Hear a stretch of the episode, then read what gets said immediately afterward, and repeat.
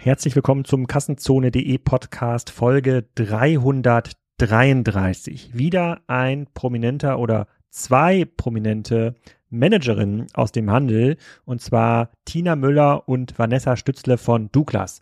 Die waren vor genau 100 Folgen, bei Folge 233 schon mal, zu Gast und haben über die Transformation von Douglas gesprochen und die, äh, über den Wandel hin zur Plattform.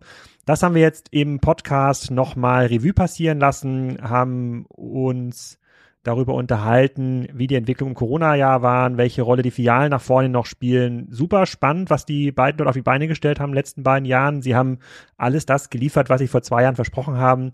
Wir haben natürlich auch über den USP gesprochen. Hat der sich eigentlich jetzt geändert, wenn Douglas sich zur Plattform wandelt, zur E-Commerce-Plattform? Ähm, also diese Folge ist mindestens genauso spannend wie die letzte Folge mit Christoph Werner und ich hoffe, die gefällt euch auch. Vielleicht noch zwei Worte zur Folge mit Christoph Werner. Der Christoph hat mich gebeten, dass ähm, er gerne alles Feedback was zum Podcast reinkommt. Das hört er sich alles an, das liest er sich durch, weil er glaubt, durch dieses Format auch eine Menge lernen zu können. Das heißt, wenn ihr Feedback an Christoph habt, schickt mir das zu, kommentiert unter dem Podcast äh, bei Soundcloud. Auch bei LinkedIn, ähm, das äh, aggregiere ich alles, schicke ich Christoph Werner, liest sich auf jeden Fall durch und hat da sicherlich auch äh, einen guten Grund dazu, eure Meinung zu lesen. Wenn ihr außerdem noch ein bisschen mitbekommen wollt, was ich sonst noch so die Woche treibe, wir haben ein neues Format entwickelt mit excitingcommerce.de. Dort gibt's jetzt einmal weekly die Tech News, die kuratieren wir von Spriker. Da erzählen wir so ein bisschen, was in unserem Ökosystem passiert, welche Events passieren, äh, was es für Webinare ähm, gibt, welche neuen Partner dazukommen, welche Kunden gerade auch dazukommen. Ähm, wenn man so ein bisschen reinschnuppern will in, in die Commerce-Tech-Welt von Spriker, ist das ein Format, was ich auf jeden Fall empfehlen kann. Das gibt's auf Exciting Commerce. So, jetzt aber erstmal viel Spaß mit Tina Müller und Vanessa Stützle. Herzlich willkommen bei Kassenzone, Tina und Vanessa.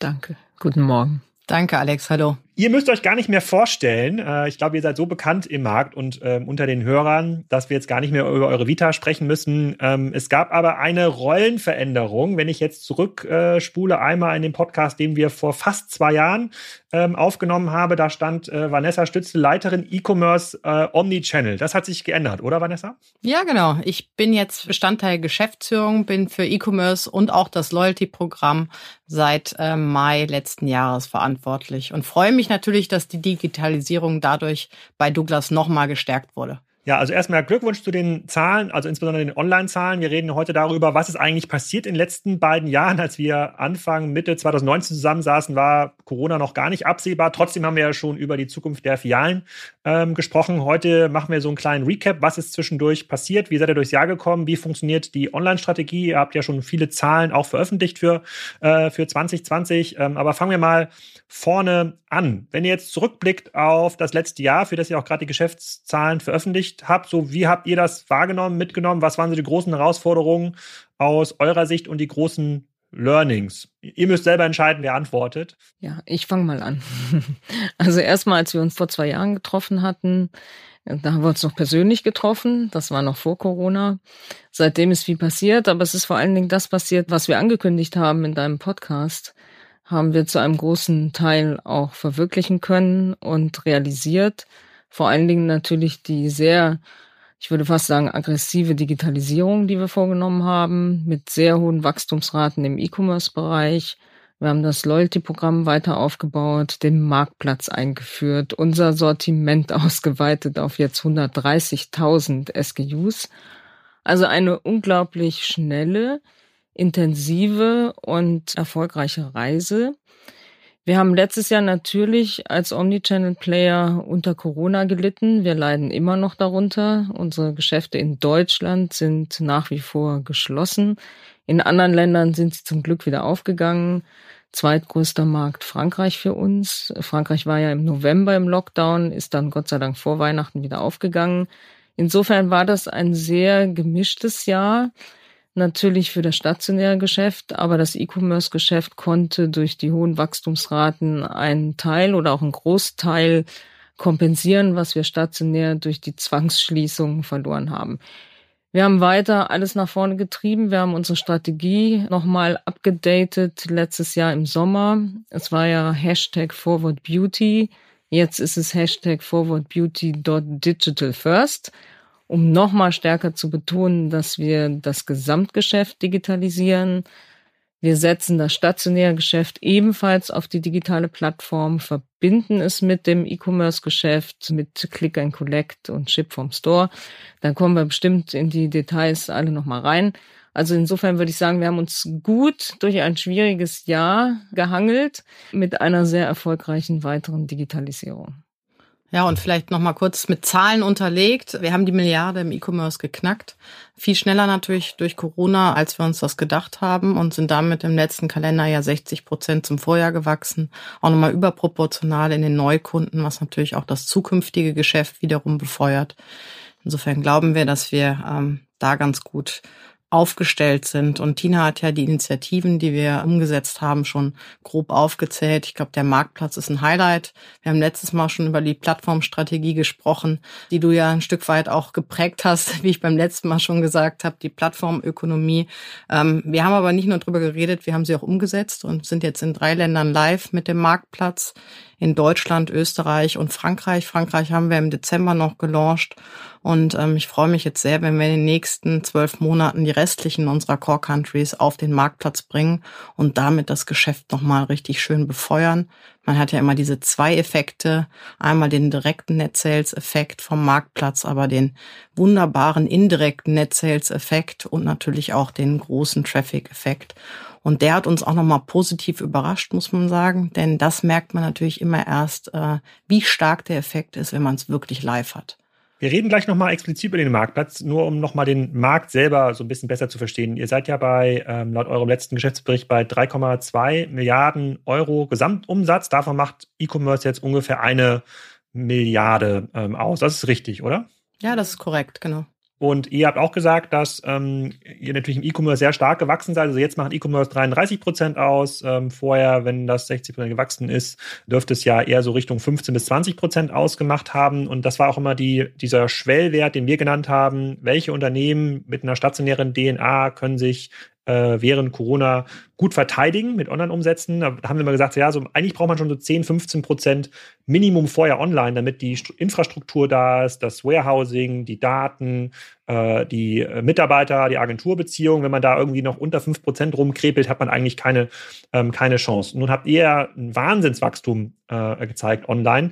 Ähm, wie, wie, wie, wie konntet ihr das denn stemmen? Weil viele Leute oder viele Unternehmen online gar nicht so wachsen konnten, wie sie wollten, weil haben Produkte gefehlt, dem haben, hat Logistikinfrastruktur äh, gefehlt. Äh, äh, Online-Marketing sozusagen mussten viele ja gar nicht mehr ausgeben, weil sie die bestehenden Anfragen gar nicht mehr ausgeben konnten. Wie habt ihr das denn ähm, erlebt? Weil das sind ja, wir reden ja über mehrere Millionen Wachstum pro Tag. Das ist ja schon, da muss man ja schon das ein oder andere Paket mehr aus dem Lager dann schaffen. Wie habt ihr das gemacht?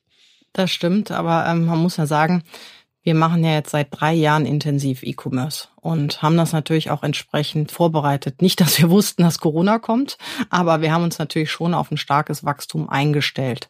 Natürlich war das dann doch nochmal überraschend im ersten Lockdown, ja, und wir hatten dann auch in zwei Lägern konnten wir teilweise den Demand nicht fulfillen. Wir haben aber ganz schnell reagiert und diese Läger dann ausgeweitet und konnten jetzt wirklich auch im Weihnachtsgeschäft ähm, alle Pakete zu den Kunden bringen, die ähm, bei uns bestellt wurden. Und man muss sagen, da hat uns natürlich auch wieder der Marktplatz geholfen, ja, weil unsere Partner teilweise auch das Fulfillment übernommen haben. Und damit konnten wir natürlich einen Teil des Fulfillments über die Partner laufen lassen. Und es hat uns natürlich auch geholfen, dass wir unsere Stores auf die Plattform gezogen haben, um dann auch Ship from Store zu machen. Auch darüber konnte ein Stück weit der Last verteilt werden und das hat uns dann auch wirklich das enorme Wachstum ermöglicht. Darüber hinaus haben wir auch unsere Tech-Plattform gewechselt, haben wir beim letzten Mal ja auch drüber gesprochen und wir haben die erfolgreich ausgerollt, äh, mittlerweile auch in den großen Ländern. Deutschland ist auch live. Ja, und ihr wart ihr wart, äh, weil bevor du angefangen bist bei Douglas, wart ihr, glaube ich, auf so einem SAP Hybris Stack und das habt ihr selber neu gebaut. Das war so, das habe ich mir, oder wie habt ihr das genau gemacht? Ja, wir waren auf einem uralten Hybris Stack, der war im Kern customized und der brach, also an dem Black Friday, bevor ich zu Douglas gekommen bin, brach der ständig zusammen. Da habe ich schon gedacht, oh Gott, was erwartet mich hier? und so ähnlich war das auch. Und ähm, ich muss aber sagen, äh, ich habe da ein super Team vorgefunden und wir haben das schnell stabilisiert. Und parallel haben wir dann ähm, mit eigenen Entwicklern, aber auch mit dem Implementierungspartner, einfach um Speed aufzunehmen, haben wir dann, wir sind wieder auf Hybris gesetzt und haben jetzt da äh, ich würde sagen, nicht einen Online-Shop, sondern ein ganzes Ökosystem kreiert mit einem komplett neuen Loyalty-System, was direkt im Shop integriert ist, ja, mit einer ähm, fast nativen App ähm, und natürlich unserem Marktplatz und den ganzen Plattform-Capabilities.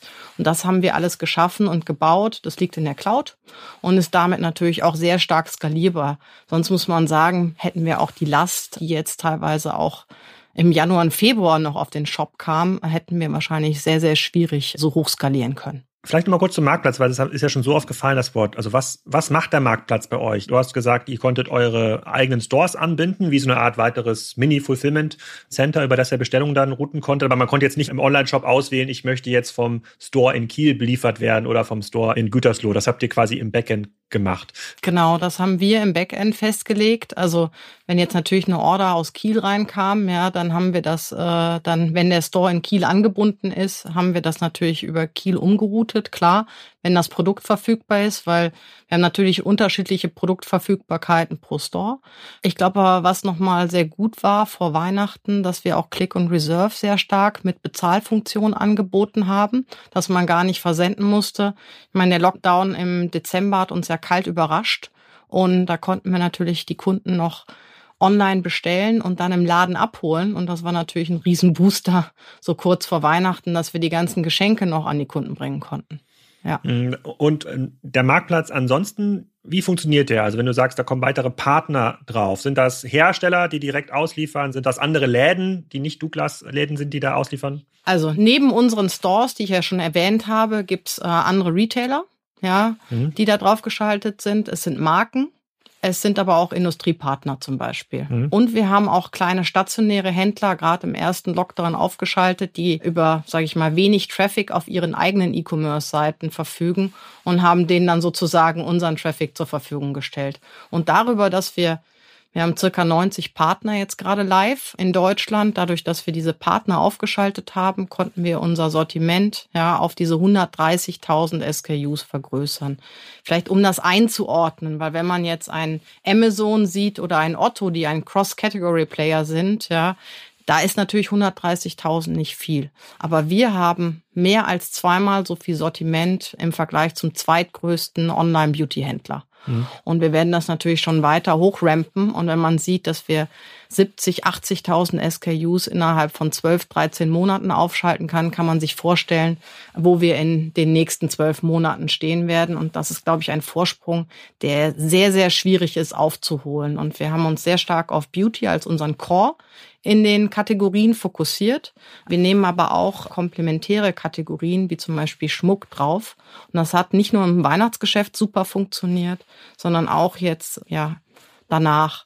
Und vielleicht mal ganz kurz, wie sind wir zu den Produkten oder wie kommen wir zu den Produkten? Wir arbeiten da super eng mit Google zusammen. Ja, was sind die Produkte, die bei uns in der Industrie sehr stark gesucht werden? Bei Google, bei uns in sozialen Netzwerken. Und dann, was ist der Fit? Was wünschen sich unsere bestehenden Kunden bei uns zusätzlich auf der Plattform? Und das schauen wir uns wirklich alle zwei, drei Monate gemeinsam mit Google an und überlegen dann ganz schnell, welche Marken und SKUs wir zuerst aufschalten. Mhm. Und unsere Kunden sind natürlich sehr interessant äh, für diverse Marken, weil wir haben natürlich einen hohen Average Basket und es sind durchweg Premium-Kunden, die, ich sag mal, tiefe Taschen auch haben, die bereit sind, viel für Beauty auszugeben und dann eben auch bereit sind, für andere Kategorien Geld auszugeben.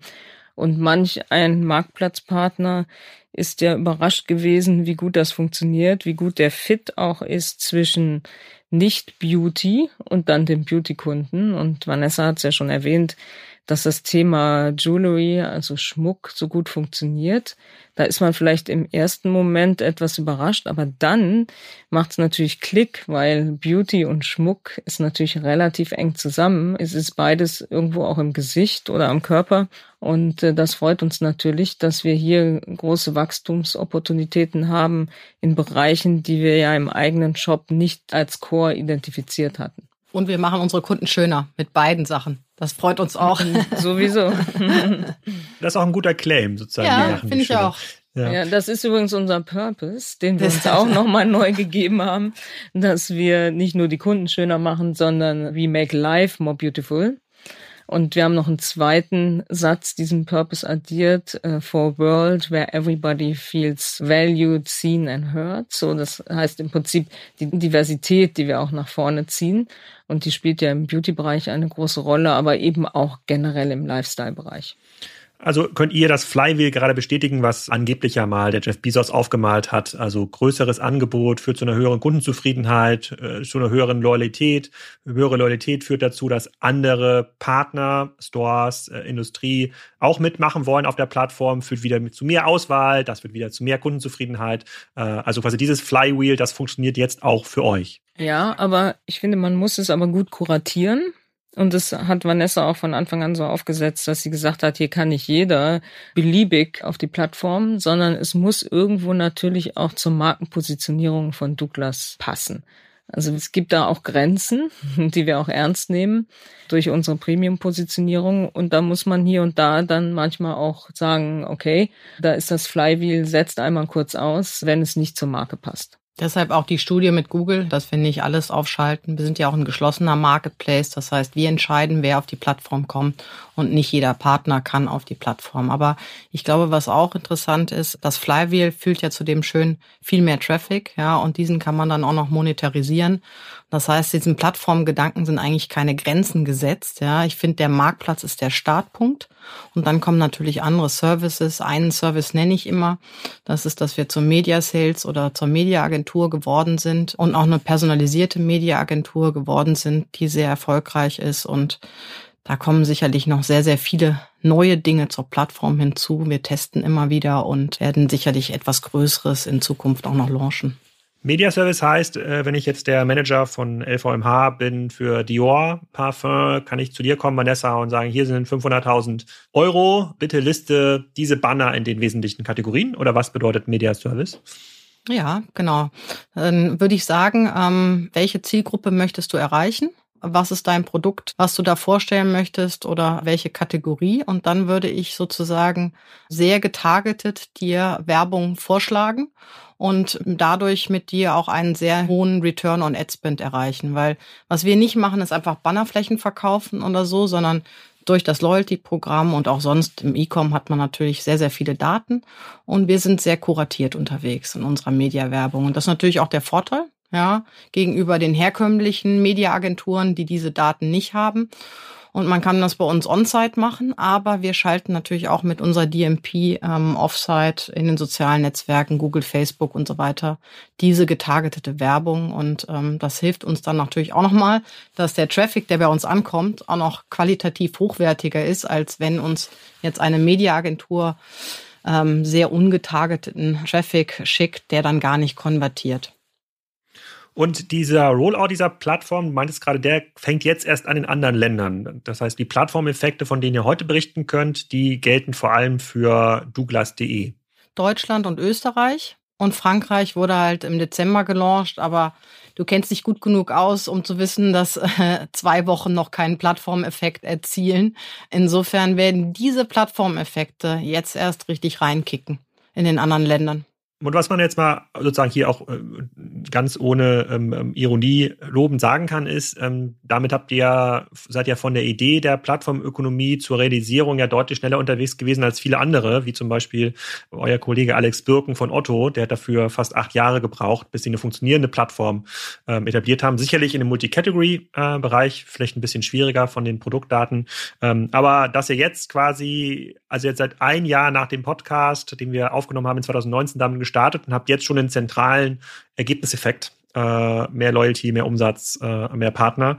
Das ist natürlich schon beeindruckend. Das schaffen nicht viele. Äh, da quasi könnt ihr euch auf jeden Fall auf die Schulter ähm, ähm klopfen. Und das sage ich wirklich komplett ohne Ironie. Das muss man erstmal so hinbekommen. Ähm, das ist nicht ganz selbstverständlich. Danke. Und ich würde das auch direkt gerne an mein Team weitergeben an der Stelle, weil, wie du ja weißt, irgendwann koordiniert man nur und das Team macht die Arbeit.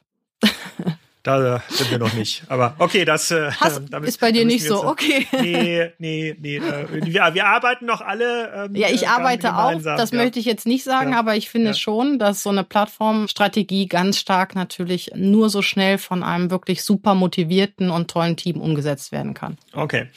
Dann äh, gehen wir nochmal zurück auf die Kernfragen und die nächste möchte ich gerne Tina stellen. Ähm, vielleicht kannst du dich erinnern, ich habe beim letzten Podcast gefragt, was ist eigentlich euer USP? Und diese Frage kam auch hier bei uns aus dem Team, äh, die ich an dich richten soll. Ich lese dir mal ganz kurz vor, was du vor zwei Jahren gesagt hast. Ich weiß nicht, ob du es noch in Erinnerung hast. Und dann kannst du sagen, ist das immer noch der USP oder hat er sich geändert? Tina Müller sagt, unser USP ist, egal warum, wann und wo ich darüber nachdenke, ein Schönheitsprodukt zu kaufen, kann ich es in dem Moment bei Douglas erwerben. Fällt es mir in der Fußgängerzone ein, gehe ich zu Douglas rein. Fällt es mir nachts um drei ein, kaufe ich es online. Dabei kann ich mir das in die Filiale schicken lassen und es dann abholen, wenn ich nicht so oft zu Hause bin und schlecht Pakete in Empfang nehmen kann. Umgekehrt kann ich es von der Filiale aus nach Hause schicken lassen. Dieses 360 Grad Omnichannel ist unser USP und wird es auch bleiben. So, ist das noch so? Ich würde sagen, es ist noch genau so. Und wir sind in all dem, was ich damals gesagt habe, noch besser geworden. Natürlich sind wir riesig gewachsen auf der Online-Seite. Aber ich denke, wo wir auch riesige Schritte gemacht haben, ist beim Content. Und ich bin ja immer sehr, und das weiß Vanessa auch, sehr darauf aus, den Kunden zu inspirieren. Ich, ich möchte immer gern auch in all dem, was wir in den Newslettern machen, oder auch wir sprechen nachher über Douglas Live, den Kunden wie ein Women's Magazine inspirieren und damit auch in einer sehr organischen Art und Weise zu den Produkten führen, die wir anbieten, in einer organischen, personalisierten und kuratierten Art und Weise, weil ich wirklich davon überzeugt bin, je spannender die Inhalte, desto höher die Konvertierungsrate am Ende. Aber wir sind ein hervorragender Omnichannel-Händler, wir wollen das auch bleiben. Und egal, wann ich über Beauty nachdenke, man soll es bei uns finden. Deswegen auch dieser Sortimentsausbau. Denn ich glaube, das Sortiment hat sich in den letzten zwei Jahren, seitdem wir gesprochen haben, dramatisch geändert. Auch im Sinne von Trendmarken, die wir reinbekommen haben. Independent Brands, die wir gelistet haben, Nischenmarken, die wir gelistet haben, mit Startups arbeiten wir enger zusammen. Da hat sich so viel Tolles getan. Aber das Thema Omnichannel bleibt Omnichannel. Okay, da möchte ich dir direkt eine Frage hinterherwerfen, die von Elise Müller kommt, unserer Personalchefin. Die hat gefragt, in, in, in einer Welt, in der wir uns gerade bewegen, in der die Menschen oder Douglas-Kunden zunehmend ähm, nach veganen Produkten oder cruelty-free Products Ausschau ähm, halten. Verträgt sich dieses äh, Marken- und Angebotswachstum mit, ähm, äh, mit, mit so einer Anforderung, beziehungsweise ist das ein Kern, wenn ihr neue Marken und Produkte listet, zu schauen, sind die vegan und äh, möglichst nachhaltig äh, erzeugt? Wir haben dafür extra ein Label kreiert und dieses Label nennt sich Clean Beauty.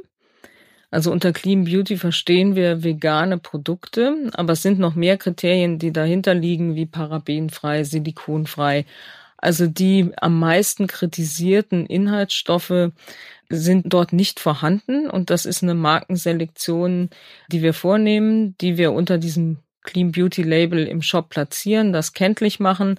Und wir haben da einen ganz großen Schwerpunkt drauf, weil wir sehen einfach, ähnlich wie deine Personalchefin, dass das äh, Interesse daran steigt und auch die Sensibilität gegenüber den Inhaltsstoffen in den Produkten. Und das ist ein großer Trend, den wir speziell eben auch kuratieren. Gut, ja, das äh, wird auf jeden Fall meine Personalchefin zufriedenstellen und beruhigen. Ich spiele ihr das mal weiter. Ähm, aber noch viele Größe. Aber noch mal, äh, die ist übrigens auch LinkedIn-Influencerin. Äh, die folgt deinem Beispiel nach. Also du bist das große Vorbild äh, für sie, äh, was das Thema LinkedIn-Engagement angeht. Bleiben wir ganz kurz mal beim USP. Ähm, du sagst quasi dieses 360 Omni-Channel, das bleibt der USP. Jetzt sehen wir natürlich, dass zwei, drei andere Unternehmen im Markt auch anfangen, Beauty zu verkaufen. Teilweise sind Unternehmen natürlich auch sehr wachstumsstark. Flaconi hatten wir im letzten Podcast schon besprochen. Äh, mittlerweile gibt es noch ein Unternehmen, was auch auf dem Weg zur Umsatzmilliarde ist, no Notino. Ähm, kann man das so beschreiben, dass es vielleicht für ganz spezielle Interessen in Zukunft auch andere Player gibt, die man mit so einer sehr ganzheitlichen Expertise oder mit so einem sehr ganzheitlichen Ansatz eben nicht mehr bekommt? Oder seht ihr da noch keine Gefahr? Also ich glaube, beide Player, Nutino wie auch Flaconi, sind ja Pure Player, also ausschließlich E-Commerce. Und ich glaube, da haben wir schon auch einen anderen USP, weil wir beide Kanäle anbieten, nämlich das stationäre Geschäft wie auch das digitale Geschäft. Darüber hinaus glaube ich, dass wir uns auf einem anderen qualitativen Niveau befinden. Und ich bin ja gerade schon mal drauf eingegangen, auf das Thema Kuratierung, Personalisierung, die Kundenkarte mit 44 Millionen Beauty-Card-Holdern, die Art und Weise, wie wir Inhalte aufbereiten, eben eher über die Inhalte zu kommen und nicht eine reine Abverkaufsplattform mit Fokus, Promotion und Preis. Und da unterscheiden wir uns, glaube ich, stark von Notino und Flaconi man sieht es auch bei den, beim Thema Inspiration, bei einem neuen Format, was wir gelauncht haben, sehr erfolgreich während äh, der Corona-Pandemie. Douglas Live, also das Live-Shopping, etwas, was aus China kommt, ähm, was das Team sehr schnell adaptiert hat. Und Vanessa wird da sicherlich im Detail nochmal drauf eingehen. Eine ganz, ganz interessante Entwicklung, wie man Inhalt und Produkt toll erklären kann, toll platzieren kann, wo man mit Influencern zusammenarbeiten kann, mit Markentestimonials, die da reingeschaltet werden.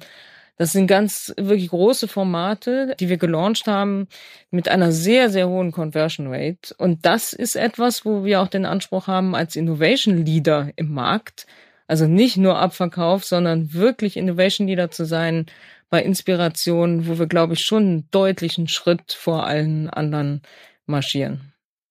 Und bleiben wir kurz beim Live-Shopping. Funktioniert es ähm, denn? Weil äh, ich hatte gestern dazu ein Gespräch mit der Lebensmittelzeitung, da wurde auch so ein bisschen hinterfragt, ja, ist es denn nicht nur QVC online, wo funktioniert es denn wirklich? Ja, das funktioniert vielleicht in China, aber gibt es da wirklich erfolgreiche Beispiele äh, in Deutschland? Ihr macht das jetzt ja seit ein paar Monaten, wenn ich es richtig äh, mitverfolgt habe. Könnt ihr mal ein bisschen erklären, was ihr dort genau macht? Also wo wird das gesendet und wie viele Leute gucken sich das live an? Das scheint ja auch immer schwieriger zu werden, die Leute wirklich live auf so einen Screen zu, äh, äh zu bekommen. Das würde mich mal mega interessieren, wie das bei euch funktioniert.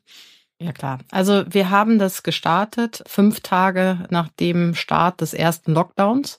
Und zwar hat die Marketing- und E-Commerce-Abteilung ähm, ja, sich überlegt, was können wir machen, um die Kunden ähm, mehr zu entertainen, ja, während des ersten Lockdowns. Das war wirklich auch eine Anfrage von den Kunden. Wir wollen mehr über die Produkte erfahren und so weiter. Und dann wurde schnell so ein Livestream aufgesetzt, in dem erstmal die Mitarbeiter angefangen haben, Produkte, neue Themen, auch zum Beispiel sowas wie Haare färben äh, zu erklären, weil ich meine, darum drehen sich ja auch sozusagen unsere Themen momentan. Jetzt sind die Friseure wieder auf, ja. Aber wir haben auch zum Beispiel mal erklärt, wie man sich selber die Haare schneidet und solche Dinge. Und ähm, ja, dadurch, dass wir das eigentlich immer regelmäßiger gemacht haben, hat sich wirklich äh, in diesen Livestreams ein gewisser Traffic aufgebaut. Und dann haben wir natürlich auch angefangen, das über unser Loyalty-Programm zu vermarkten und vor allem auch den Kunden an die Kunden zu kommunizieren, die Live-Shopping-affin sind. Wir sehen, das sind primär die jüngeren Kunden gewesen, gerade zum Start. Und dann haben wir gesagt, okay, wir müssen vielleicht auch ein bisschen die Inhalte adaptieren, ja, und die Art, wie wir es kommunizieren. Und jetzt sehen wir wirklich eine breite Akzeptanz in der Douglas-Zielgruppe. Und ähm, das ist nicht nur viel Traffic, sondern es hat auch eine sehr, sehr hohe Conversion Rate. Denn ähm, wir haben mit einem Anbieter dann auch eine Direktkauffunktion in den Livestream eingebaut. Und ähm, man kann nicht nur interagieren mit den äh, Moderatoren chatten, sondern man kann dann auch wirklich die Produkte direkt kaufen. Und ähm, das hat wirklich eine enorm hohe Conversion Rate, die uns auch positiv überrascht hat. Und wo wird das gesendet? In, in der App? Das wird sowohl im Shop als auch in der App gesendet. Beide Kanäle. Und das heißt, wenn ich jetzt da was äh, schauen will, gibt es auf douglas.de eine Art Landingpage mit dem Programm und dann kommt jetzt vielleicht um elf, wenn wir hier mit dem Podcast durch sind, eine Moderatorin, die mir zeigt, was ist eine besonders gute äh, Gesichtspflege für Frau mittleren Alters zum Beispiel. Genau. Vorgestern hat zum Beispiel Dior eine große Show gemeinsam mit uns da gemacht. Wir machen das manchmal mit den Marken, manchmal kommt das von Douglas selber, manchmal von Influencern, Mikro- oder Makro-Influencern. Das kommt wirklich auf die Themen und die Marken an. Und du siehst bei uns in der Navigation, siehst du ähm, den Button Live. Und da stehen einmal alle Informationen oder es findet gerade direkt auch ein Livestream statt. Und die besten Moderatoren sind unsere eigenen Leute, ja. Ja, ich bin und das da wirklich ist verblüffend, ja. ne, wie die das ans Leben gerufen haben, wie die sich vor die Kamera gestellt haben, ist ja auch in dem Format, in dem Mobile-Format ja gar nicht so einfach, ne, weil du musst auch Corona-Zeit musst du hintereinander stehen, Abstand halten, du musst auf dem Screen gucken, was passiert in der Chat-Funktion. Also ich saß dann immer zu Hause, habe das angeguckt und habe mitgechattet, ja, und habe die immer gechallenged, ja, mit schwierigen Fragen. Und es ist wirklich beachtlich und äh, ich finde, das hat ein Riesenpotenzial. Dann auch, was ja in China passiert, das aus den Filialen dann zu senden, haben wir ja auch den Haben wir die ersten Formate schon ähm, mit den Marken zu arbeiten. Aber ich finde es toll, dass die eigenen Mitarbeiter das wirklich so total entrepreneurial gestartet haben und sich einen Riesenspaß haben, vor der Kamera zu stehen. Ja, finde ich Ja, auch. und wir haben ja einen tollen Vergleich. Ich weiß nicht, ob du das weißt. Wir haben ja auch eine Kooperation mit HSE, wo wir verschiedene Marken platzieren. Also im normalen TV-Home-Shopping. Und das ist sehr spannend auch zu sehen, wie das eine funktioniert und wie das andere funktioniert und was sind da eigentlich die Hebel. Und das äh, befruchtet sich auch gegenseitig, die Learnings. Aber könnt ihr mit eurem eigenen Format, äh, ich bin ja auch auf eurer Live-Seite, ich lese gleich mal eins vor, damit wir noch ein bisschen genauer einsteigen können, aber könnt ihr mit so einem Format, ähm, kommt ihr da an Umsatzgrößen ran, die man auch im HSE-QVC-Umfeld erreicht? Ja, absolut. Also nicht mit jeder Sendung, muss man sagen, weil wir gehen natürlich im eigenen Live-Format auch manchmal eher auf nischigere Themen und dann mit HSE auf die großen Megathemen. Es ist eine komplett andere Zielgruppe. Also die TV-Home-Shopping-Zielgruppe hat ganz wenig zu tun mit der Douglas-Zielgruppe. Das sehen wir auch, wenn wir verlinken. Und dann sehen wir, dass das überhaupt nicht die gleichen Zuschauer sind. Und insofern ist das sehr komplementär, was wir da in beiden Kanälen machen.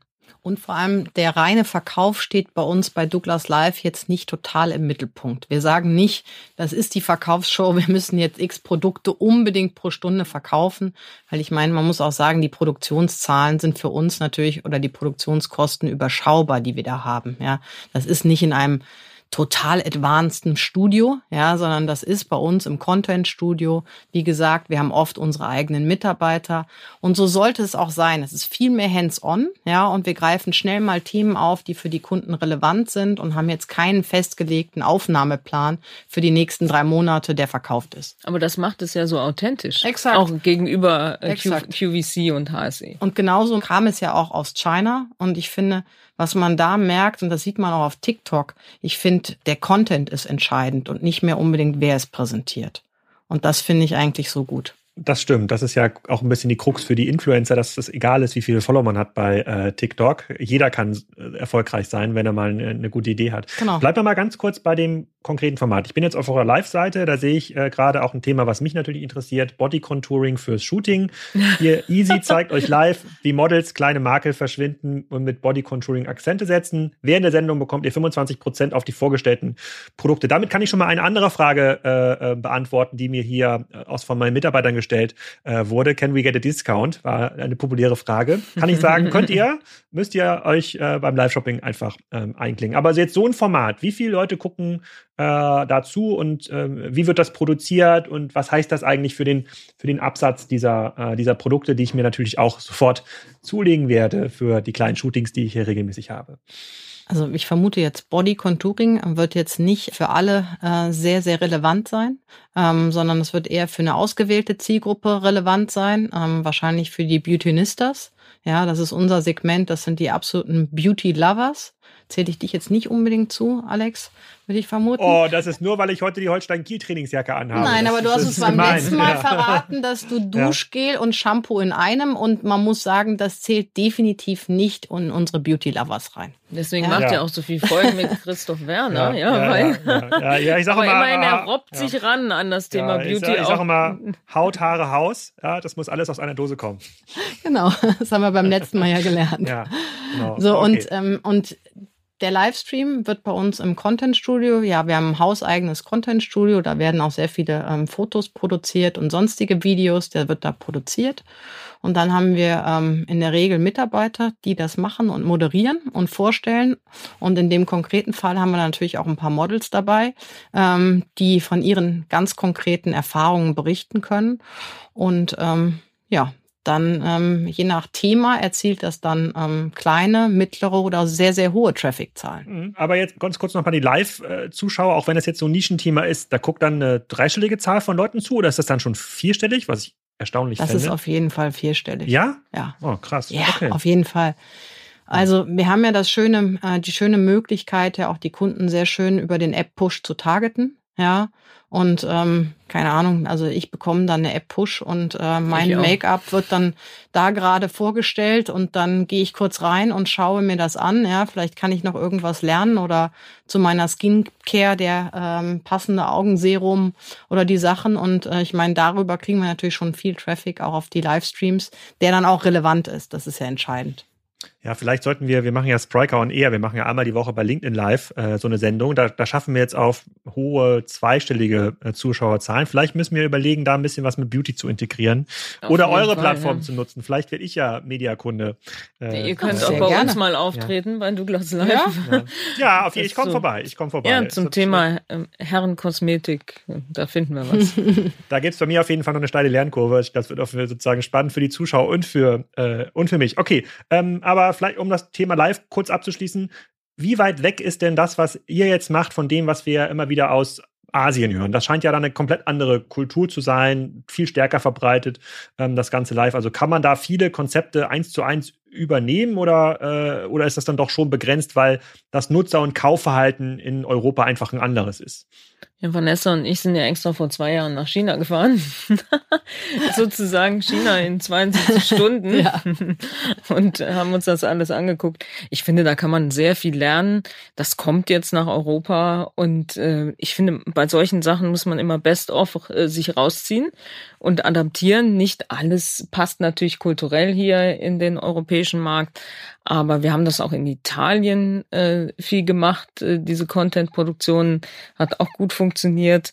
Also ähm, da lernt man und wächst man und äh, dann feilt man das immer weiter auf und aus und äh, und und dann lebt das ja und das ist ein, ist eine tolle Sache.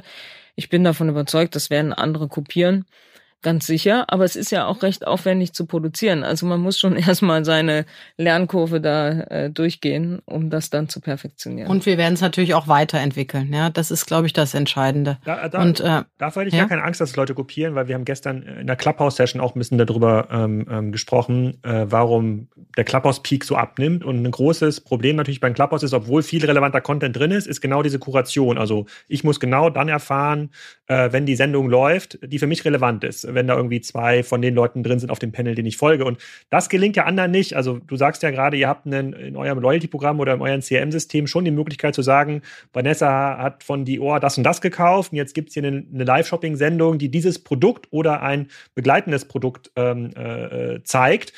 Und das System, das lässt sich nicht nachbauen. Also man kann jetzt die Live-Shopping, den Content, den kann man nachbauen, man kann so eine App bauen, aber dieses, diese Relevanz erzeugen im eigenen Ökosystem, das ist total schwer. Das gelingt ja noch nicht mal Clubhouse, äh, die ja gerade extrem gehypt sind. Dafür hätte ich jetzt also keine Angst, ob jetzt Flaconi oder Notio oder wer auch immer da um die Ecke kommt, ähm, diese Relevanz am Kunden, zu wissen, wer hat das gekauft schon mal, für wen kann es interessant sein.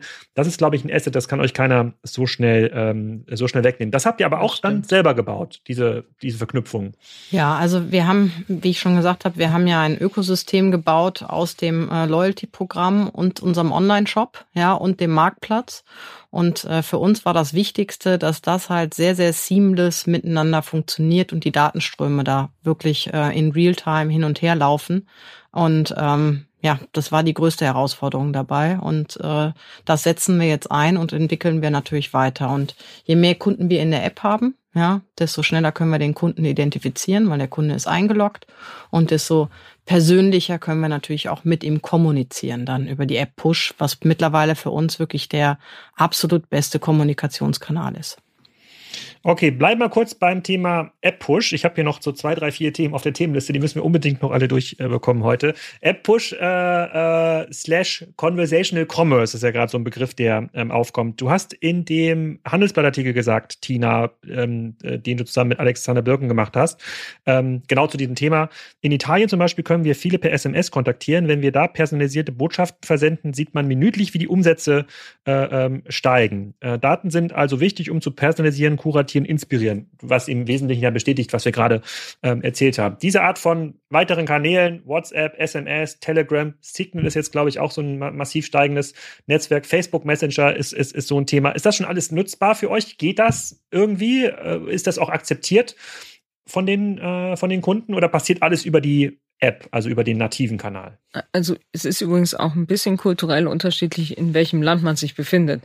Es gibt Länder, die sind sehr SMS-affin. Und da geht das wirklich, wie ich schon gesagt habe, minütlich. Andere Länder sind weniger SMS-affin wie Deutschland zum Beispiel. Deutschland ist immer sehr zögerlich, was Daten angeht. Hm, da hat man also andere, eine andere Basis. Äh, die App steht aber in allen Ländern natürlich im Vordergrund. Da kann man eben Bild und Ton toll kombinieren was bei SMS natürlich oder bei einer Push-Nachricht, die einen ja so reinziehen soll.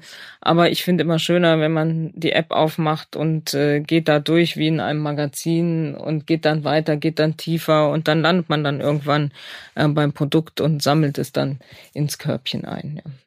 Streitet ihr euch dann manchmal, weil äh, sagt dann Vanessa, nee, hier weniger Content direkt zum äh, Produkt, wir müssen hier den, sonst kann man überhaupt nichts messen und dann kommst du um die Ecke und sagst, nee, das muss ja. eher so wie ein Journal sein, das muss genau. ins, inspirieren. Das sind ja zwei, das sind ja zwei gegensätzliche das, Konzepte. Deswegen, deswegen bin ich auch noch die Oberchefredakteurin des Douglas Magazins, ja, was noch im Print eine Auflage von 1,8 Millionen hat pro Ausgabe, was auch immer noch sehr, sehr gern gelesen wird, weil auch da glaube ich immer an beide Kanäle.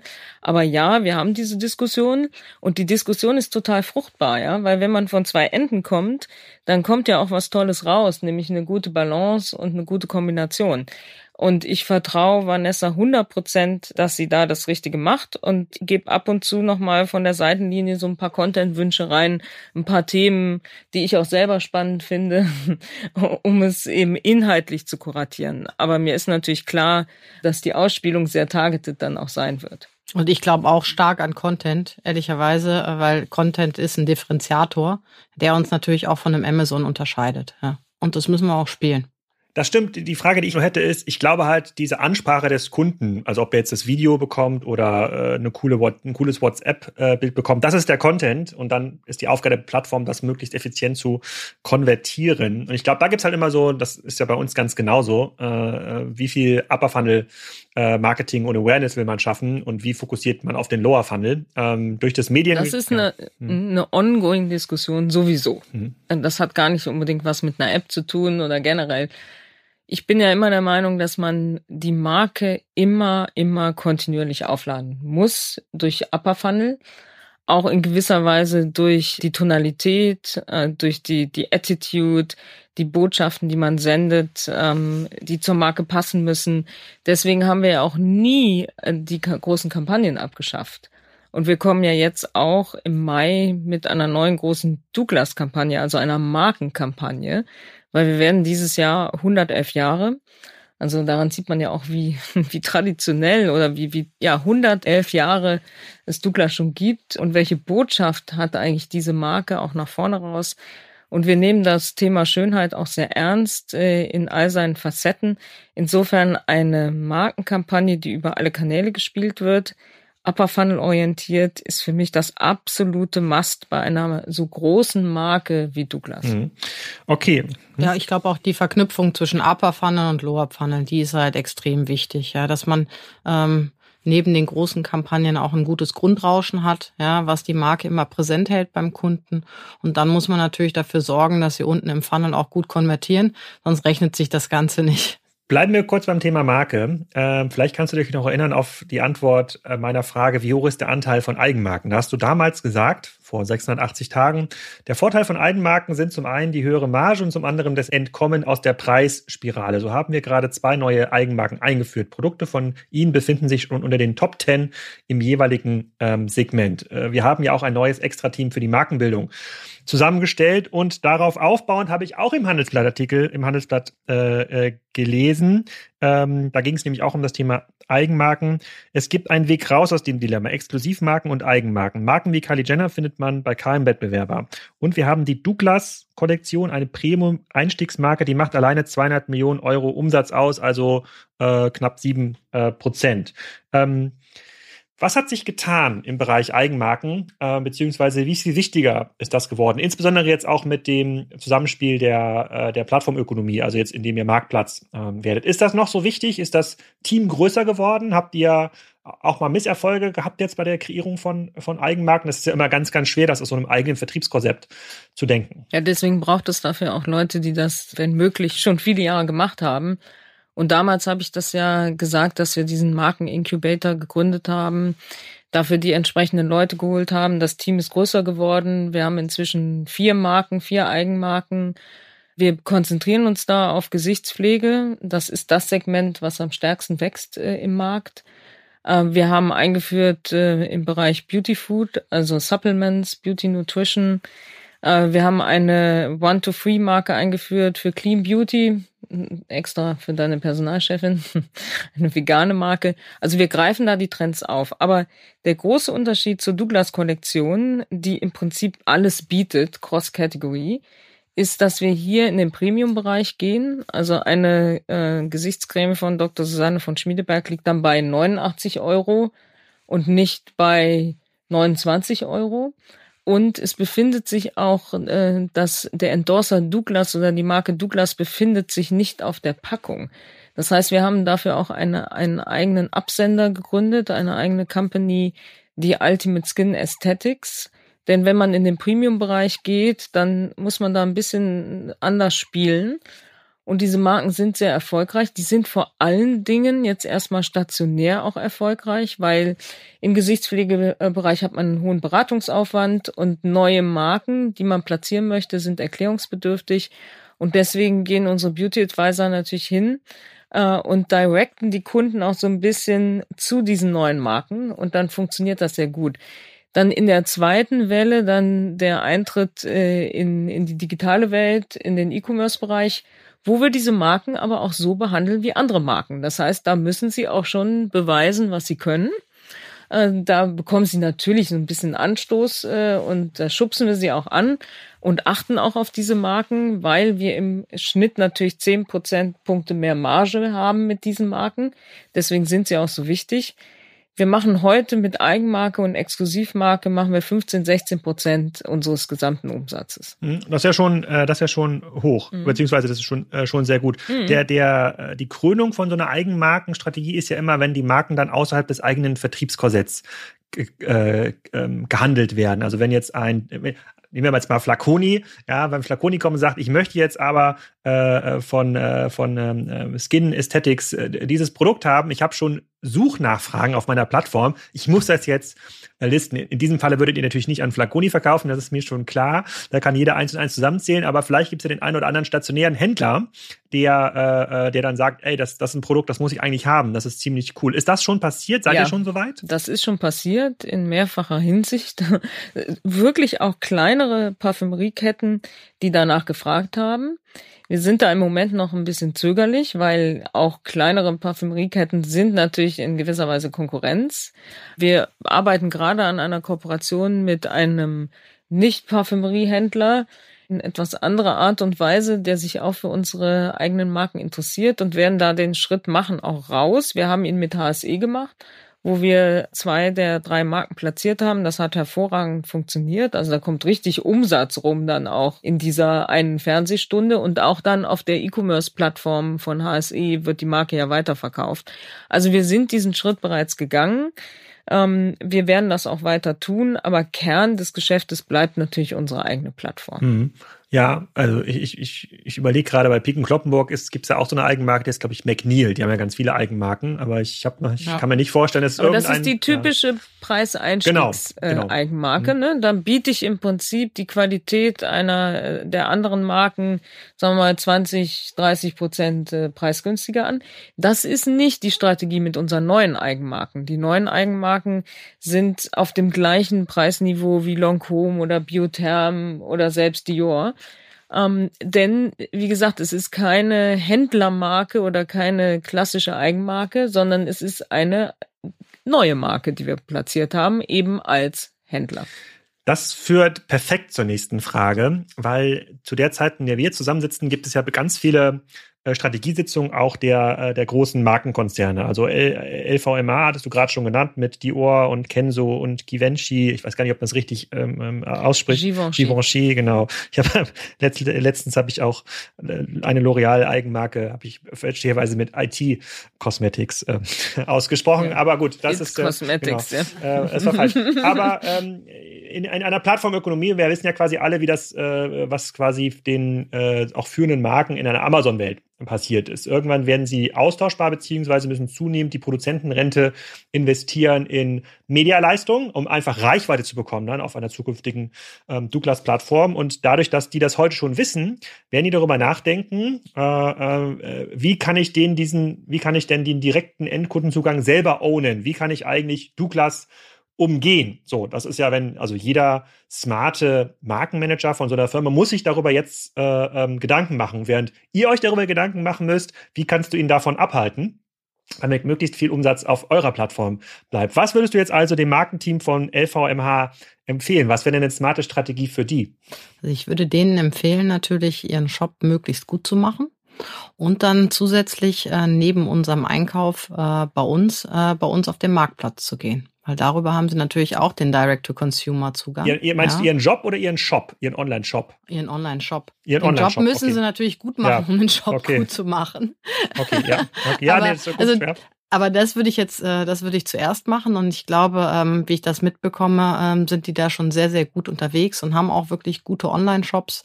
Die verfügen ja auch über die äh, entsprechenden Budgets, das ordentlich und gut zu machen. Ähm, nichtsdestotrotz äh, glaube ich aber, dass es immer diese zwei Arten geben wird. Es wird die Markenshops geben, ja, da werden die speziellen Markenfans einkaufen und es wird sicherlich immer die Kunden geben, die diesen One-Stop-Shopping-Approach suchen und einfach die größte Beauty-Auswahl in Europa suchen und dann werden sie zu uns gehen. Und ich glaube, dass die Marken halt ähm, auch über Marktplatz bei uns dann präsent sein werden. Dann haben sie darüber den direkten Zu Kundenzugang und haben sozusagen ihre zwei Kanäle, die sie bedienen können. Und ich glaube, der Kunde ist sehr happy, wenn er bei uns in der größten Auswahl einkaufen kann. Und der Kunde sucht natürlich neutrale Beratung. Und der vertraut natürlich der neutralen Beratung des Händlers am Ende mehr als nur der Stimme der Marke. Also es geht nochmal über die Auswahl hinaus die ich als Kunde natürlich haben möchte, aber auch ich möchte neutrale Kuratierung einer zusätzlichen Beauty-Autorität. Und deswegen investieren wir ja auch so viel in die Kuratierung und in die Beratung, um unsere eigene Beauty-Autorität aufzubauen.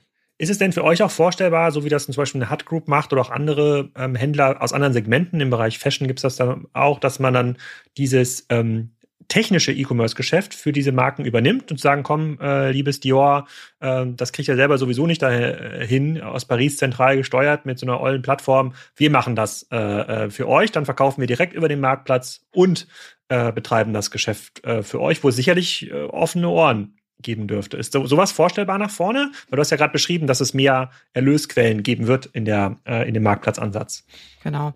Also was wir jetzt schon machen, ist, dass wir sehr eng mit den Partnern zusammenarbeiten und ihnen sehr viele Insights äh, zu Daten, aber auch zu Abverkaufsdaten, ähm, auch zu äh, Promotions und solche Dinge zur Verfügung stellen. Wir haben richtige Cockpits gebaut ähm, auch in den letzten, sage ich mal, zwölf bis 18 Monaten, die wir jetzt sukzessive für die Marken freischalten. Und ich meine, wenn man das weiter nach vorne spinnt, kann man sich das durchaus vorstellen.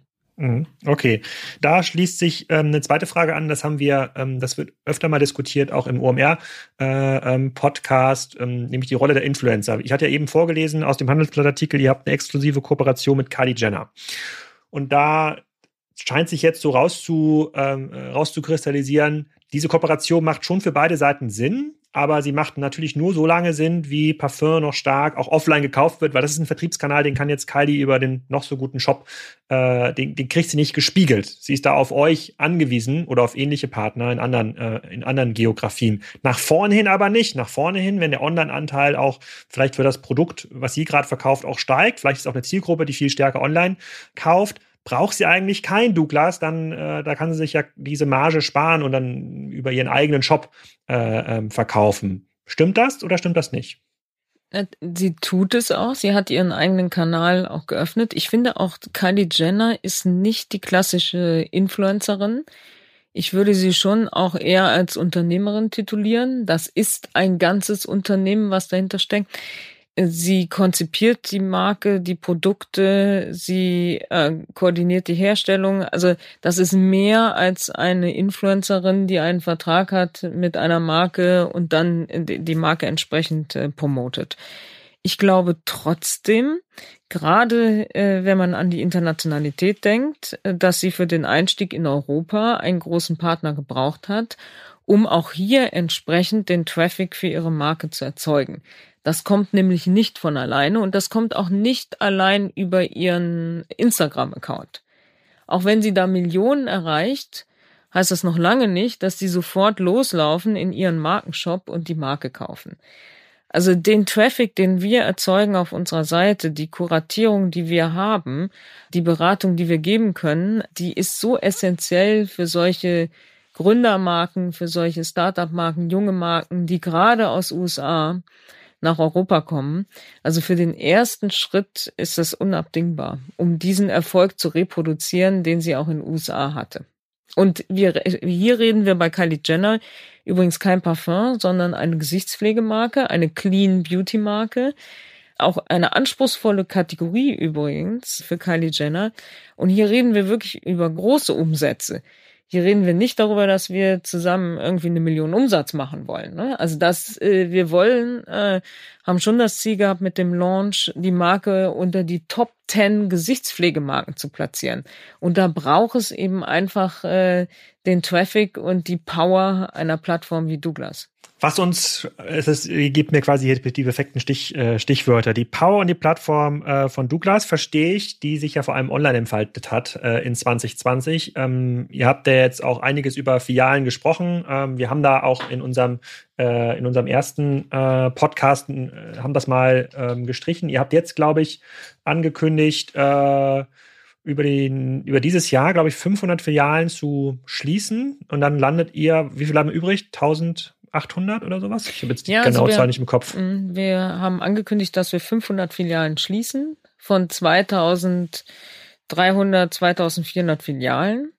Ähm, also in Europa, jetzt nicht in einigen Ländern, sondern äh, über ganz Europa. Und das sind Filialen, die wir identifiziert haben. Zum einen, dass sie heute wenig profitabel sind, aber auch nach vorne raus die nächsten Jahre ihre Profitabilität verlieren. Und äh, wir haben aber noch etwas anderes gemacht. Wir haben uns angeschaut, das ganze Netz, wenn wir Filialen haben, die eng nebeneinander sind. Also wenn wir in einer Fußgängerzone am Anfang eine Filiale haben und am Ende, wir haben manchmal auch in großen Einkaufszentren zwei, äh, Zentren zwei Filialen. wir haben uns angeschaut aus unseren Kundendaten, was passiert eigentlich, wenn man dann eine Filiale schließt. Wie viel Umsatz wandert von der einen Filiale in die Nachbarfiliale? Wie viel Umsatz wandert in den Online-Kanal? Und wie sieht dann ein Netz der Zukunft aus? Und dieses Netz berücksichtigt diese äh, Revenue Overflows. Und äh, aus dieser Analyse heraus haben wir uns entschieden, diese 500 Filialen dieses und nächstes Jahr zu schließen. Ich glaube, die 500 Filialen standen für 270 oder stehen für 270 Millionen. Mhm. Und was du gerade mhm. beschreibst, ist, äh, davon wandern 100 Millionen in die Nachbarfiliale, mhm. 100 Millionen in den Online-Shop und die anderen 70 Millionen, da müssen wir mal gucken, was damit passiert, aber es hat auf jeden Fall einen hohen Net-EBITDA-Effekt ähm, genau. für euch. 100 was Millionen, rund 100 Millionen. Was ich auch verstehe, aber nun kommen wir sozusagen zur zentralen, ja nicht Kritik würde ich sagen, aber das ist ja, da unterscheidet sich jetzt jetzt so ein bisschen die Online-Expertenwelt von der äh, äh von der Douglas-Welt. Die würde ja sagen, hey, das, was ihr online macht und diesem Pfad, den ihr eingeschlagen habt, mit der Plattformstrategie, mit den äh, Live-Shops, mit äh, sozusagen mit den Mehrwertdienstleistungen für die Marken, sei es äh, sei es jetzt Medialeistungen, sei es jetzt äh, Dinge in den Markt bringen. Dafür braucht man sozusagen für, sagen wir mal, von, wenn Vanessa jetzt einen Plan macht, sozusagen Top 10 Projekte äh, 2021, für acht dieser Projekte wird man die Filialen nicht brauchen. Aber äh, die Filialen werden acht dieser Projekte verlangsamen, weil ja deren Interesse mit berücksichtigt werden äh, muss. Also das ist der, das ist quasi der Konflikt, den man von außen sieht oder den man zumindest von außen dort rein interpretieren äh, möchte. Ähm, stimmt das, beziehungsweise ähm, wenn das so ist, wie geht er damit um? Also ähm, erstmal, es gibt natürlich diesen Projektplan für 2021. Ja, stehen, ja. Und es stehen auch mehr als zehn Projekte drauf. Und mehr als die Hälfte, würde ich sagen, sind mit den Filialen verbunden. Und ich muss auch jetzt nochmal sagen, was machen die Filialen auch für das Online-Business? Ja, es werden die CRM-Kunden rekrutiert, vor allem. Ja, das ist unsere Rekrutierungsmaschine, ganz klar. Und es ist natürlich. Weil, weil man dort diese Kundenkarte ausfüllt? Genau, oder? ja, ah, genau. Okay. Mhm. genau. Mhm. Und die meisten Kunden werden nach wie vor über die Filialen rekrutiert. So, dann muss man sagen, wird auch sehr viel aus der Filiale geordert, online ja, was zum Teil nicht mehr verfügbar ist. Außerdem haben wir natürlich online ein viel größeres Sortiment. Und dann funktioniert also auch das Ship from Store sehr, sehr gut aus der Filiale. Insofern gibt es schon viele Projekte, bei denen die Filiale auch das Online-Business massiv supportet. Und ich finde, eine Sache, die uns die Pandemie jetzt wirklich gezeigt hat, ist, die Leute, Menschen wollen physische Erlebnisse haben. Sei es einkaufen, sei es mit jemandem an der Kaffeeküche reden, ja, und auch persönliche Beratung im Laden. Und das, muss man sagen, kann man jetzt digital, rein digital kann man das nicht schaffen. Und wenn man auch nach China schaut, ähm, dann sieht man, dass ich finde, China ist immer so ein Beispiel, da nehmen wir das Live-Shopping her, äh, da nehmen wir viele andere Ideen, die wir dann versuchen auf Douglas in Europa zu adaptieren. Und man sieht auch da, die Kunden sind schon viel weiter im E-Commerce, aber die wollen trotzdem das physische Einkaufserlebnis. Insofern glaube ich auch sehr stark an diese Verknüpfung und glaube auch, dass das unser Erfolgsrezept ist und auch in der Zukunft sein wird. Und die Rolle der Filiale wird sich ändern. Sie hat sich schon geändert. Die Rolle der Filiale geht viel mehr in Erlebnis, Beratung und Behandlung. Und in all den neuen Flagship Stores, die wir gebaut haben über die letzten zwei Jahre, haben wir sehr viel Quadratmeter jetzt der Behandlung gewidmet. Wir haben also Beauty Launches eingeführt in den neuen Flagship Stores, in den großen, wirklich fast überdimensioniert, weil wir daran glauben, dass das der Ort des Wellbeings sein wird, wo ich mich aufhalte, wo ich behandelt werde, wo ich mit den Marken zusammen, wo ich eine tolle La Mer Gesichtsbehandlung bekomme. Wir kooperieren jetzt hier in Düsseldorf mit der Klinik am Rhein deutschlandweit, wo wir zum ersten Mal ästhetische Behandlungen anbieten in unseren großen Flagship Stores. Und das geht über das Abverkaufen natürlich deutlich hinaus. Und es gibt eines, was sich im Beauty-Bereich nicht ändern wird. Und wir sprechen ja hier über eine Zielgruppe 80 Prozent Frauen roundabout. Der Erstkauf eines Produktes. Ich möchte den Lippenstift einmal sehen auf meiner Haut. Ich möchte die Foundation einmal beurteilen können. Ich möchte den Duft einmal riechen, den neuen Duft. Und das findet weiterhin in der Filiale statt. Und wenn ich es dann noch kombinieren kann mit einer tollen Behandlung äh, oder ich gehe auch vielleicht dort zum Friseur oder lass mir die Falte aufspritzen, dann glaube ich, wird auch nach vorne raus diese Art Filiale immer Bestand haben. Aber natürlich können wir nicht 2400 Filialen dieser Art bauen oder erhalten. Deswegen wird sich das konzentrieren auf zwei Segmente. Zum einen äh, die Flagship-Filiale in den Metropolen und zum anderen die Luxusfiliale. Äh, weil wir sehen einfach, dass das obere Segment des Marktes äh, überproportional wächst, auch über die letzten Jahre, äh, dass das eine Kundin ist, die bereit ist, viel Geld auszugeben für ihre individuelle Schönheit, viel Geld auch auszugeben für Behandlung. Und deswegen sind das teilweise auch kleine Filialen, die wir neu eingerichtet haben, wo wir dann eine separate Beauty-Kabine haben, nicht die große, große Beauty-Lounge, aber wo wir dann eben auch weiterhin sehr individuell beraten können mit auch einem individuellen Sortiment. Ich glaube, die Zeiten sind auch vorbei, wo man als stationärer Händler das gleiche Sortiment über 500 Filialen zieht. Das macht einfach keinen Sinn, weil die Kundin in Eppendorf hat andere Bedürfnisse vielleicht als die Kundin in Kiel. Und die Kundin in Eppendorf hat wieder andere Bedürfnisse als die im Elbe Einkaufszentrum. Und deswegen möchten wir auch, und das können wir ja auch basierend auf Big Data, das Sortiment wirklich viel, viel lokaler zusammenstellen und ausrichten, um da auch wieder die Conversion Rate entsprechend äh, hochzuhalten. Also grundsätzlich äh, kann man dem ja nur zustimmen. Ähm, die vorletzte Folge mit äh, Robert Dahl, da haben wir ja auch über diese Erlebnisanteile ähm, gesprochen. Und ähm, da haben wir auch über sozusagen die Struktur von Einkaufszentren und Einkaufsstraßen gesprochen. Und ähm, bei ihm ich weiß nicht, ob ihr schon mal da wart in so einem Erlebnisdorf. Also der verdient sein Geld über Handel, aber Handel nimmt nur fünf Prozent der Fläche ein. Der Rest ist Erlebnis. Wenn ich mir jetzt auch so eine abgegradete Filiale vorstelle, also ich, ich bin komplett bei dir, wenn das ein, äh, wenn das quasi ein Beauty-Park ist, ja, äh, vielleicht auch mit Friseurtermin, was sicherlich mhm. jetzt auch ein starker Traffic-Schreiber ja. sein, sein könnte, äh, dann äh, dann total. Da wollen äh, Menschen hin, da wollen vor allem auch, da wollen auch Frauen hin. Meistens kommt man aber aus diesem ähm, Handelskorsett nicht so raus. Dann sind auf einmal 20 Prozent Erlebnisfläche schon viel, aber eigentlich müsste man 60 Prozent Erlebnisfläche äh, ähm, haben. Und wie du schon sagst, dass von den verbleibenden äh, äh, äh, 1000 äh, X Filialen, da sind vielleicht nur 500 davon geeignet, weil das Problem, was du ja am Anfang beschrieben hast mit der Einkaufsstraße, ist, dass wir die Leute wollen vielleicht zu Douglas, aber die wollen in der Einkaufsstraße noch andere Sachen erledigen. Aber diese anderen Geschäftsmodelle links und rechts von dir, ja, der Marco Polo links irgendwie, ähm, der geht irgendwie ein, der Traffic geht zurück und dann verlieren auf einmal diese Einkaufsstraßen ähm, ihre Struktur. Und wenn da auf einmal 10, 15 Prozent Leerstand sind, das könnt ihr nicht dagegen managen, indem ihr eine super, super, super Fiale habt. Das ist ja ein Markteffekt, der euch ja trifft, auch durch Corona besonders stark äh, ähm, trifft. Deswegen finde ich dieses Argument, eigentlich muss man da noch progressiver rangehen. Vielleicht geht das aus verschiedenen äh, Gründen nicht. Das finde ich immer noch stichhalt. Ich, ich nehme, ich, ja. Ich, ja, ich gebe dir total recht. Und ich glaube trotzdem, dass dieses Argument, dass man bei Beauty beim Erstkauf das Produkt einmal erleben und ausprobieren möchte, bevor man es kauft, sehr, sehr stichhaltig ist.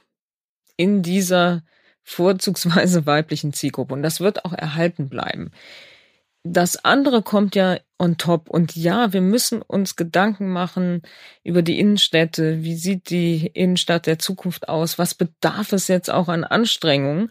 Und es, es, es wird anders aussehen. Es wird mehr in Richtung Gastronomie gehen, mehr in Richtung Kultur gehen, mehr in Richtung Event gehen nach der Pandemie und mehr in Richtung Erlebnisshopping gehen.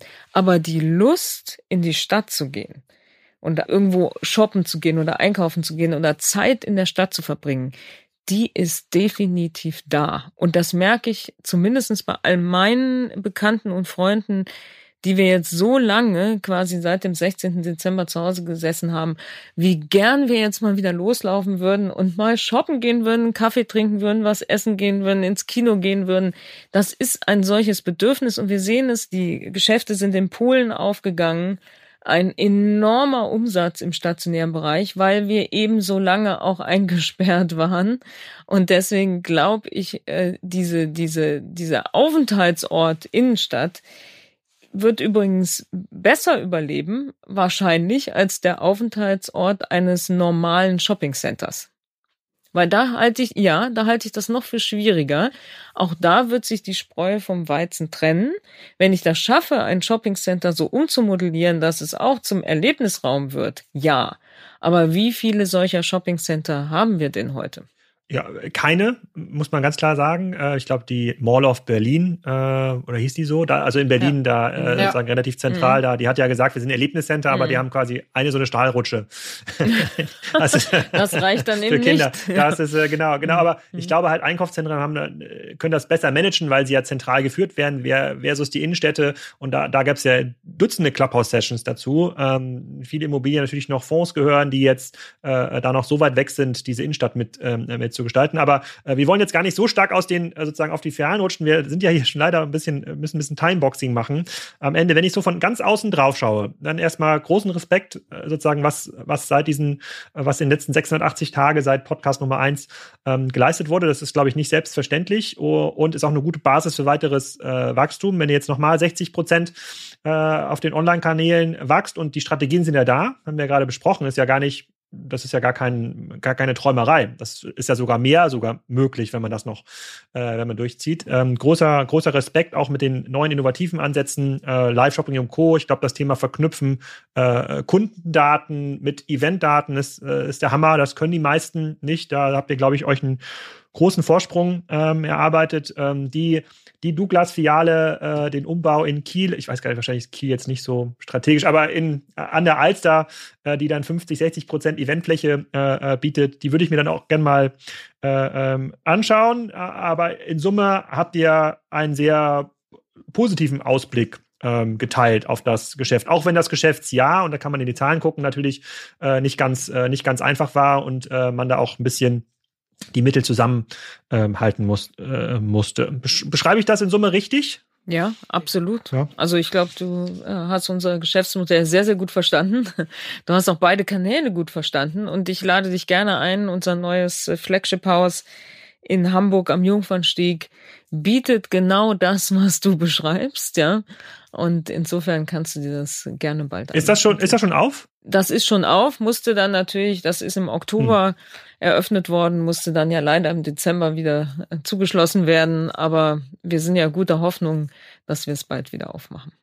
Okay, da, sind, da bin ich ja auch nur einen Kilometer Luftlinie äh, im Office. Wenn das Office wieder auf ist, dann schaue ich mir das auf jeden Fall ähm, an. Wir hatten schon vor ein paar Wochen drüber gesprochen. Äh, dieser Podcast geht ja relativ zeitnah ähm, online. Wenn ihr Lust habt, machen wir nächste Woche noch eine Nachbesprechung im Clubhouse. Da sind ja dann hoffentlich ein paar ähm, Douglas-Kunden. Äh, das ist jetzt kein Must-Have, können wir im Nachgang noch äh, äh, besprechen. Ich kündige das schon einfach mal an. Also äh, haltet eure Ausschau nach Clubhouse-Termin. Vielleicht kommen Tina und Vanessa und ähm, antworten auch noch mal auf Community-Fragen. An dieser Stelle ein ganz herzliches Dankeschön ähm, äh, für eure Zeit und die sehr offene Beantwortung der Fragen. Herzlichen Glückwunsch zur, äh, zur großartigen äh, Performance und ich bin schon gespannt auf ähm, Folge 3, wenn unsere äh, sozusagen Zahlen so weitergehen. Also 111 Jahre Douglas, Folge 333, dann ist Folge 3 äh, Folge 666. Das ist ja so eine äh, sozusagen anrüchige Zahl. Mal schauen, was wir bis dahin zusammen erleben. Vielen Dank, Tina, Vanessa. Darf ich noch ganz kurz einen Aufruf machen, weil du hast ja eine große ja. Community Community und äh, ich möchte noch gerne alle bitten, die Lust haben, an der tollen Douglas Journey teilzunehmen und Lust haben, bei uns mitzuarbeiten, dass sie sich gerne bei uns bewerben. Wir freuen uns. Ich verlinke die Jobseite auch in, äh, in den Show Notes. Danke. Ja. Oder deine E-Mail-Adresse, dann können Sie die direkt schreiben. Ja, dann ist dein Postfach hoffentlich ganz voll. Aber wir können noch eine Ankündigung machen zum Thema Clubhouse. Auch wir werden nächste Woche, ne? Ja. 8. März zum Women's Day werden die Douglas Top-Managerinnen zusammen auf Clubhouse talken über was ist eigentlich so los zum Thema Female Empowerment. Und das wird moderiert von, nicht von Alexander Graf, wäre auch eine hm. schöne Idee gewesen, sondern äh, von der Journalistin Marion Horn. Insofern mal reinhören, dann auch nochmal viele Insights aus dem Douglas Kosmos. Ja, vielen Dank, hat sehr viel Spaß gemacht. Danke euch. Ja, danke. Ich hoffe, das hat euch wieder gefallen und ihr schaut jetzt mit der neuen Öffnungspolitik von Läden auch mal bei Douglas rein, im Douglas-Laden eurer Wahl. Tina und Vanessa freuen sich auch auf euer Feedback und natürlich auf Bewerbungen auf der Jobs-Seite. Ähm, in den nächsten Wochen geht es spannend weiter. Nächste Woche direkt mit dem Geschäftsführer von Futterhaus. Das ist deshalb spannend, weil die haben gar keinen Online-Shop, machen trotzdem 500 Millionen Euro Umsatz und wachsen irgendwie 20 Prozent im Jahr. Da versuchen wir mal rauszufinden, warum ist das eigentlich so und bleibt das auch nach vorne so. Mit Florian Heinemann hatte ich mich eigentlich diese Woche schon verabredet, aber wir haben es einfach nicht geschafft. Wir reden nächste Woche über Etsy und Peak Hello Fresh. Was ist da eigentlich dran an diesem Unternehmen? Wächst das jetzt so schnell weiter oder stimmt da irgendwas äh, äh, nicht? Und äh, ja, ich, es kommen noch so viele spannende Folgen. Ich habe mir schon über 20 weitere ähm, geplant. Ich versuche versuch das auch alles ordentlich aufzunehmen und immer aufzubereiten. Das ist im ähm, Alltag von Spriker nicht ganz, ganz einfach. Und wir, wir haben auch zunehmend ähm, spannende Gäste auf unserem internationalen Podcast. Da heißt übrigens nicht mehr Wimlex, da heißt jetzt Commerce Talks. Ähm, da haben wir uns ein bisschen umpositioniert. Da passiert aber auch eine ganze Menge in den nächsten Wochen und Monaten. In diesem Sinne euch ein schönes Wochenende. Bis zum nächsten Mal.